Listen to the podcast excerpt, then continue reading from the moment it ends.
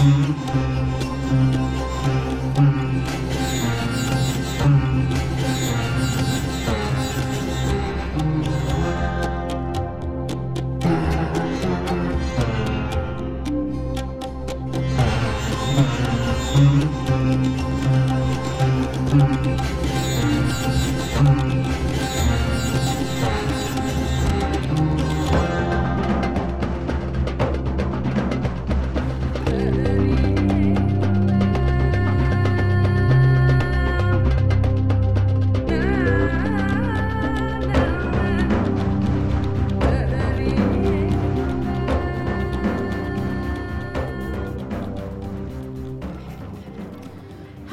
Merhaba und Salam Aleikum. Es hat mal wieder etwas gedauert, aber jetzt ist es soweit. Der nächste Podcast geht auf Sendung. Dieses Mal möchte ich euch die nächste Bato-Dozentin vorstellen, Claudina.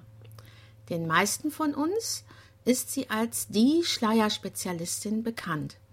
Schleier in allen Formen sind ihre Leidenschaft. Claudina hat schon im zarten Alter von sechs Jahren angefangen zu tanzen. Nach vielen Jahren Ballett und Bühnentanz hat sie dann den Weg zum orientalischen Tanz gefunden. Ihr reichte jedoch nicht der Unterricht alleine bei ihren Trainerinnen, sondern sie unternahm zahlreiche Studienreisen in arabische Länder, den Iran und in die Türkei, um vor Ort die Tänze zu studieren. Seit 2014 ist sie auch den tahitianischen Tänzen verbunden.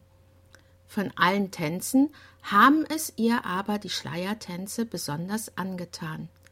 Im Laufe ihres Tänzerinnendaseins entwickelte sie den Umgang mit dem zarten Stoff zu wahrer Meisterschaft. 2012 brachte sie dann eine Lehr-DVD für Schleiertanz heraus. Dort erklärt sie leicht verständlich die Geheimnisse des Tanzes mit dem luftigen und manchmal etwas störrischen Gewebe. Besonders die Zeitlupenaufnahmen, in denen die komplexere Tanztechnik klar erkennbar wird, sind hier sehr hilfreich. Mit viel Herzblut und Know-how unterrichtet sie in ihren eigenen Kursen und auf Workshops. Seit 2017 ist sie Dozentin der Bato-Ausbildung im Bundesverband Orientalischer Tanz e.V. Dort ist sie für das Modul Tänze mit Requisiten, Fantasy-Tänze zuständig. Im Bundesverband ist sie sehr aktiv.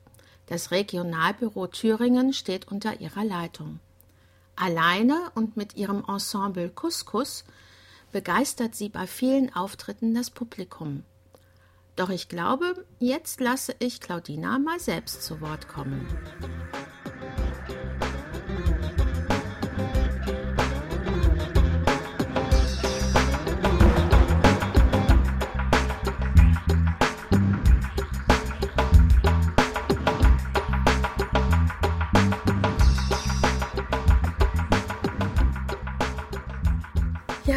Claudina. Es ist schön, dass ich dich hier treffe.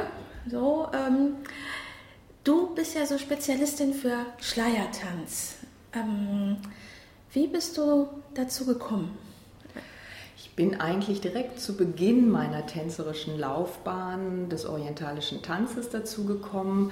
Bei den ersten Aufführungen, die ich besucht habe, haben mich die Schleiertänze fasziniert Insbesondere ähm, Manis, die die Koryphäe damals und auch heute noch für den Schleiertanz ist. Ich habe bei ihr dann auch Privatunterricht genommen und konnte gar nicht mehr loslassen, weil der Schleier für mich so eine schöne raumbildende, ähm, raumbildendes Element war, was so über den Körper letztendlich hinaus noch in den Raum Bilder malen konnte. Mhm. Und ja, eigentlich diese Fantasie, die ich ähm, in den Tanz hineinlegen konnte, war mir ja sehr bedeutsam. Ja, ähm, du hast mit den Schleiertänzen ähm, ja auch etwas Neues, Altes aufgegriffen. Ich meine, die Loie Fuller hat das ja damals zu uns getragen und den Schleiertanz dann auch für den orientalischen Tanz nutzbar gemacht. Der ist ja historisch ja eigentlich nicht als Accessoire vorgesehen für uns. Ähm, wie hast du äh, deine Frauen dann auch noch dazu begeistern können, mehr mit dem Schleier zu machen. Ich meine, du nutzt ja jetzt die Isis Rings, du nutzt ähm, alles Mögliche an Schleiern, so wie ich das gesehen habe. Und das ist ja irgendwie auch ja, ein Erfahrungsprozess. Man fängt mit einem an, dann nimmt man irgendein anderes Schleieraccessoire dazu. War das schwierig für dich, also von einem auf den anderen umzusteigen oder war es immer ein neuer Reiz? Also vielleicht, wenn man mal ganz zurückgeht ähm, vom Schleiertanz, weil du Louis Fuller angesprochen mhm. hast. Ich mhm. habe da noch ein bisschen weiter recherchiert. Mhm. Ähm, also die ersten Schleiertänze im Westen sind eigentlich im Ballett des 19. Jahrhunderts aufgegriffen worden. Mhm. Also der Westen hat sich so Ende des 18. Jahrhunderts sehr mit dem Orient beschäftigt. Also es wurde Dichtkunst und alles ja, von Künstlern auf, ne? genau mhm. von Künstlern aufgegriffen. Im Ballett gab es halt speziell orientalische Ballett Palette. Ähm, das hat einen positiven und negativen Effekt. Also der Westen hat sich auch ein spezielles stereotypes Bild vom Orient gemacht.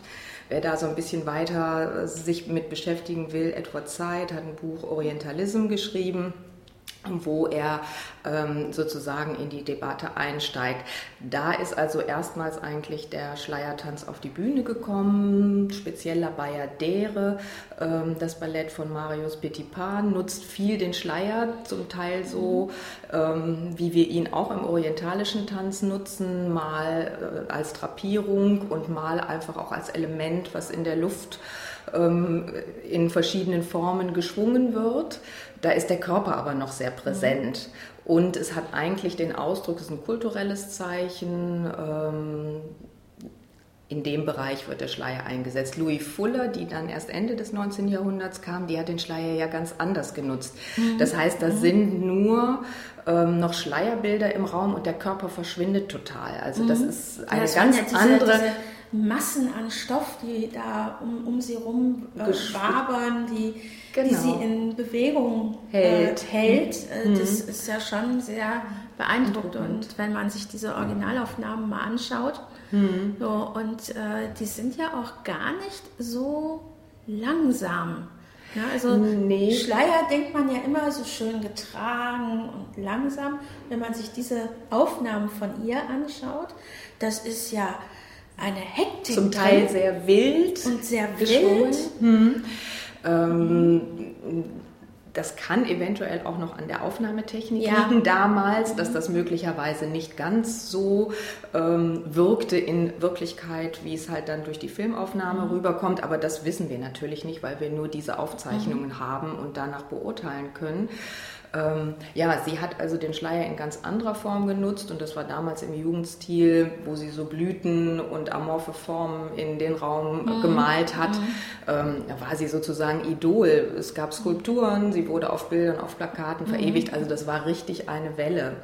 Mhm. Und ja, ist auch heute noch. Also wenn man in YouTube schaut, es gibt ganz viele äh, Filme, wo Louis Fuller mhm. sozusagen verarbeitet wird, Filmausschnitte mhm. mit Musik und so weiter.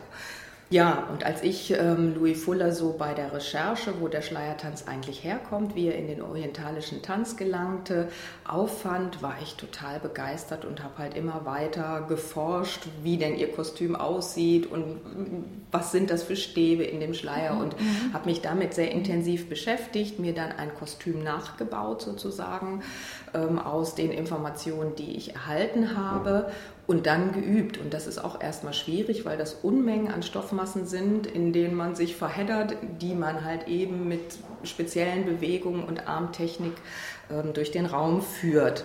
Das war nochmal ein ganz anderes Element als der Einzel- und Doppelschleier, den ich durch den orientalischen Tanz und über mhm. Manis kennengelernt habe, wo man eben mit einem Schleier tanzt und ähm, bestimmte Figuren äh, in den Raum malt oder auch mit zwei Schleiern neben diesen Raumbilden, neben dieser raumbildenden tänzerischen Nutzung gibt es ja auch die Möglichkeit, dass man sozusagen den Schleier mehr als Rahmung für den Körper nimmt, also tatsächlich orientalische Tanzbewegungen mhm. zeigt und der Schleier ist mehr oder weniger ein Rahmen für die Bewegung oder verdeckt ein Teil, ein anderer Körperteil ist sichtbar, der sich dann bewegt. Also dieses Spiel zwischen Verstecken und Zeigen ist dabei ganz spannend. Mhm. Und das ist wahrscheinlich auch für mich so das Reizvolle.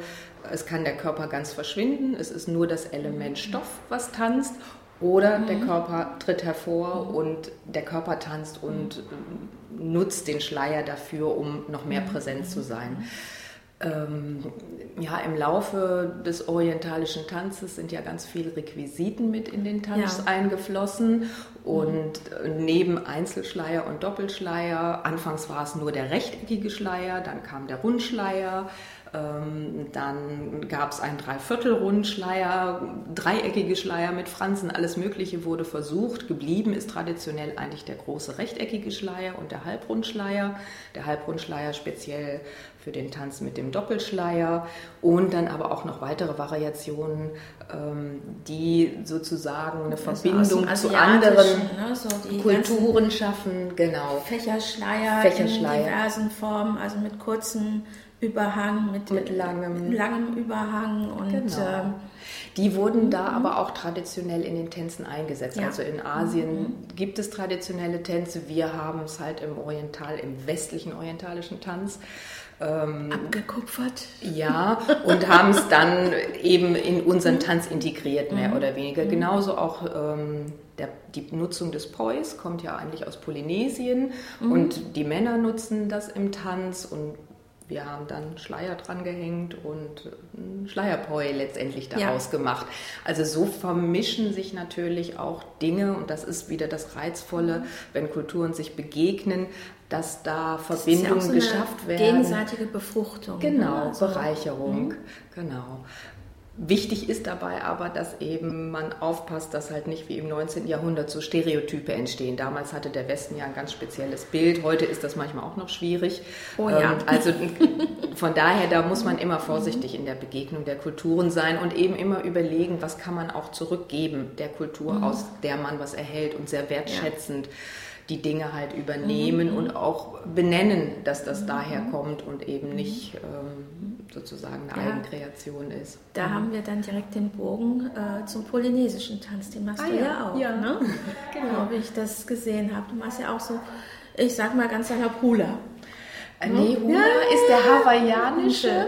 Und okay. ich mache also speziell den Ori Tahiti, mhm. ähm, der eben auf den Inseln Tahitis mhm. und drumherum Französisch-Polynesien beheimatet ist.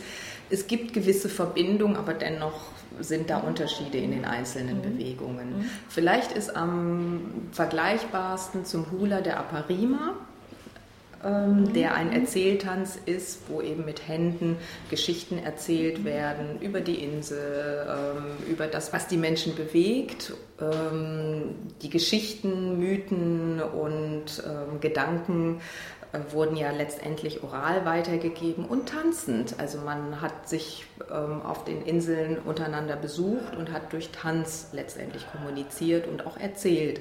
Und ähm, da ist der Aparima einer der Tänze. Wie bist denn du dazu gekommen, also noch polynesischen Tanz zu machen? Ich meine, äh, schon der orientalische Tanz ist eine Masse. Mhm. So, und ähm, jetzt sich noch dem polynesischen Tanz zu, zuzuwenden. Oder war der erst da bei dir? Nee, der orientalische Tanz war erst da und ich war dann ein Dreivierteljahr in ähm, Kalifornien und von dort aus ist Tahiti nicht so weit, sodass wir eine Reise dorthin gemacht haben und da habe ich letztendlich die polynesischen Tänze erlebt und war total begeistert. Ähm, was schwierig war damals noch, 2002 war das, da war das hier noch nicht in Deutschland so verbreitet. Also man hat da kaum Lehrerinnen gefunden. Ich bin nach der Reise nochmal nach Kalifornien, also als wir in Tahiti waren, nochmal eine Zeit in Kalifornien gewesen. Dort gab es den Unterricht, ähm, den ich dann dort auch genommen habe. Und hier in Deutschland habe ich dann versucht, eben über Videos, die ich bestellt habe, hatte mir auch von Tahiti Videos vom mhm. Ballett de Tahiti mitgenommen, sodass ich einfach an den dem üben konnte, was ich dort erlebt habe. Mhm. Und mittlerweile gibt es Ausbildung auch. Joel bietet solche Ausbildung auch an, Teacher Trainings, ähm, zum mhm. Teil in Deutschland, in Frankreich. Mhm oder man muss auf die Insel fahren. Aber es ist natürlich von Deutschland aus sehr weit. Das ja, war das damals einfach ein Glücksfall, ja. dass es da nur die mhm. halbe Strecke so ungefähr war. ähm, was ich sagen kann, es, es, sind natürlich auch, also der orientalische Tanz hat nichts in dem Sinne mit dem polynesischen Tanz zu tun, aber dadurch, dass der ganze Körper im Einsatz ist, dass isolierte Bewegungen auch ähm, getanzt werden, dass Hüftbewegungen stark im Einsatz sind, konnte ich natürlich davon schöpfen, dass ich orientalisch mhm. vorher getanzt habe. Mhm. Sonst wäre das gar nicht so möglich gewesen, einzusteigen mhm. und auch selber weiterzulernen. Also aus dem Nichts, denke ich, ist das sehr schwierig. Aber mit der Vorbildung des orientalischen Tanzes über lange Jahre ist ein Einstieg mhm. möglich. Ja, die Frauen wachsen ja damit auf. Genau, ne? die wachsen damit auf. Das ist ja eine auf. ganz andere Tanzkultur, Richtig. Äh, als wir das hier haben. Also wer geht hier in Europa noch irgendwo äh, in ein Tanztraining, in ein Volkstanztraining, muss man mhm. dazu sagen. Ne, mhm. Ballett ist ja kein Volkstanz, mhm, ne, aber genau. ähm, europäische Tänze in dem Sinne ähm, werden ja nur noch über äh, Volkstanzgruppen ähm, weitergetragen und gepflegt. Wir haben ja hier in Europa keine, keine Volks-, also äh, traditionelle Volkstanz- Kultur. Es wird ja nicht mehr gepflegt. Und, ähm, ich glaube, das ist ein Grund, weshalb viele Frauen auch die Liebe zum orientalischen Tanz entwickelt haben, mit den ganzen Folklore-Tänzen, die wir lernen können, weil das eigentlich fehlt. Ich denke, eine Kultur ja. braucht Tanz, das ist mhm. ganz wichtig.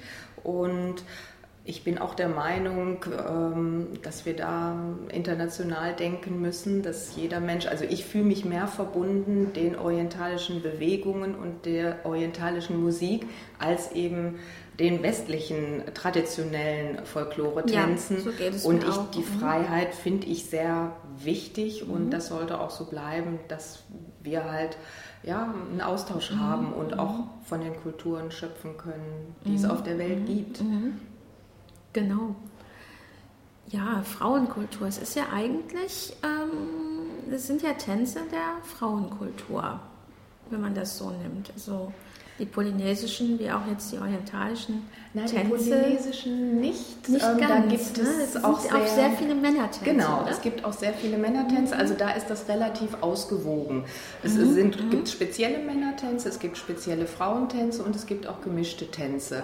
Im orientalischen Tanz ist es aber auch so ähnlich. Wir haben ja auch, mhm. es gibt den Männerstocktanz, der aber auch von Frauen dann getanzt mhm. wird. Also wir haben ja auch ein paar spezielle mhm. Männertänze mhm. im orientalischen Tanz und ja, der klassische Bauchtanz, sage ich mal in Anführungsstrichen, wie er genannt wird, ähm, ist letztendlich der Frau zugeschrieben, was aber heute auch nicht mehr stimmt. Und das ja. finde ich auch gut, dass mhm.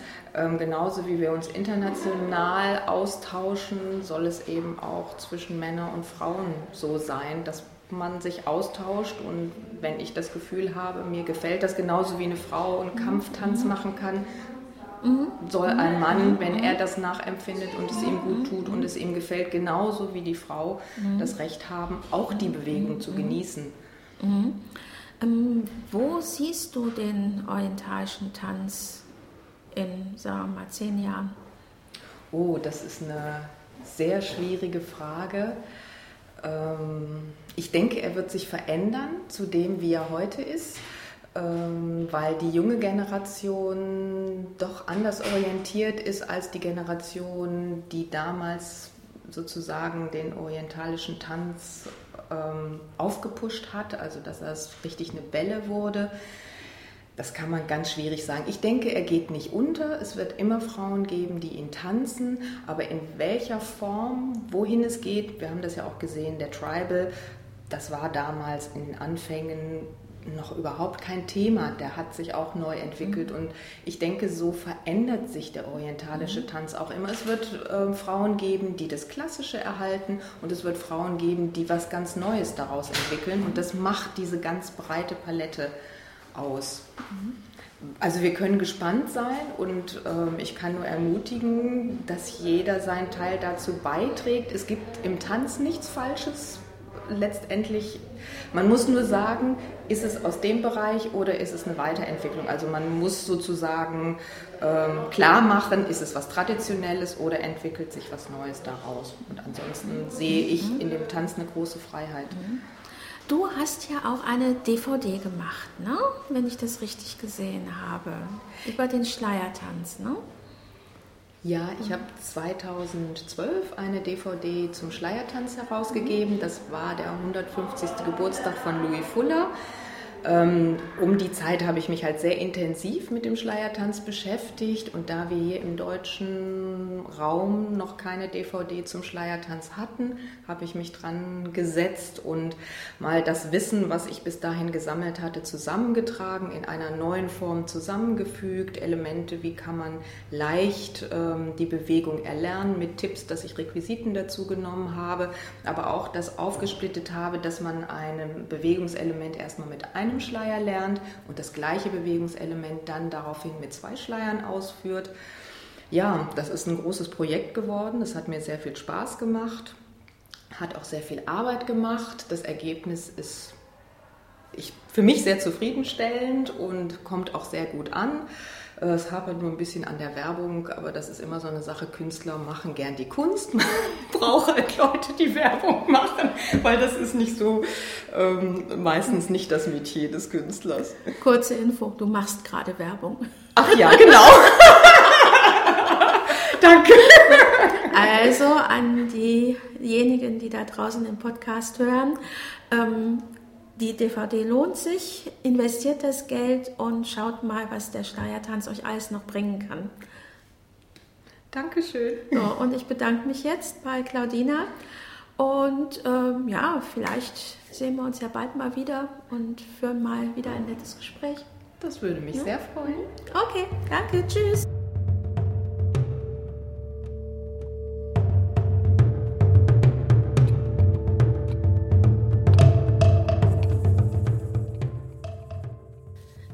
Dieser Stelle nochmal herzlichen Dank, liebe Claudina, für das schöne Interview. Vielleicht sieht man sich ja auf dem nächsten Kongress wieder. Der Kongress 2020 findet statt im schönen Baunatal vom 21. bis 24. Mai. Das nächste Bato-Wochenende mit Claudina ist direkt danach, am 30. 31. Mai in Schwäbisch Gemünd. Die Musik der heutigen Sendung stammt von der CD Indian Spice Tunes for Tribal Movement von Hindustani Beat System und ist GEMA-frei. Tschüss und bis bald, eure Chiara Naurelin.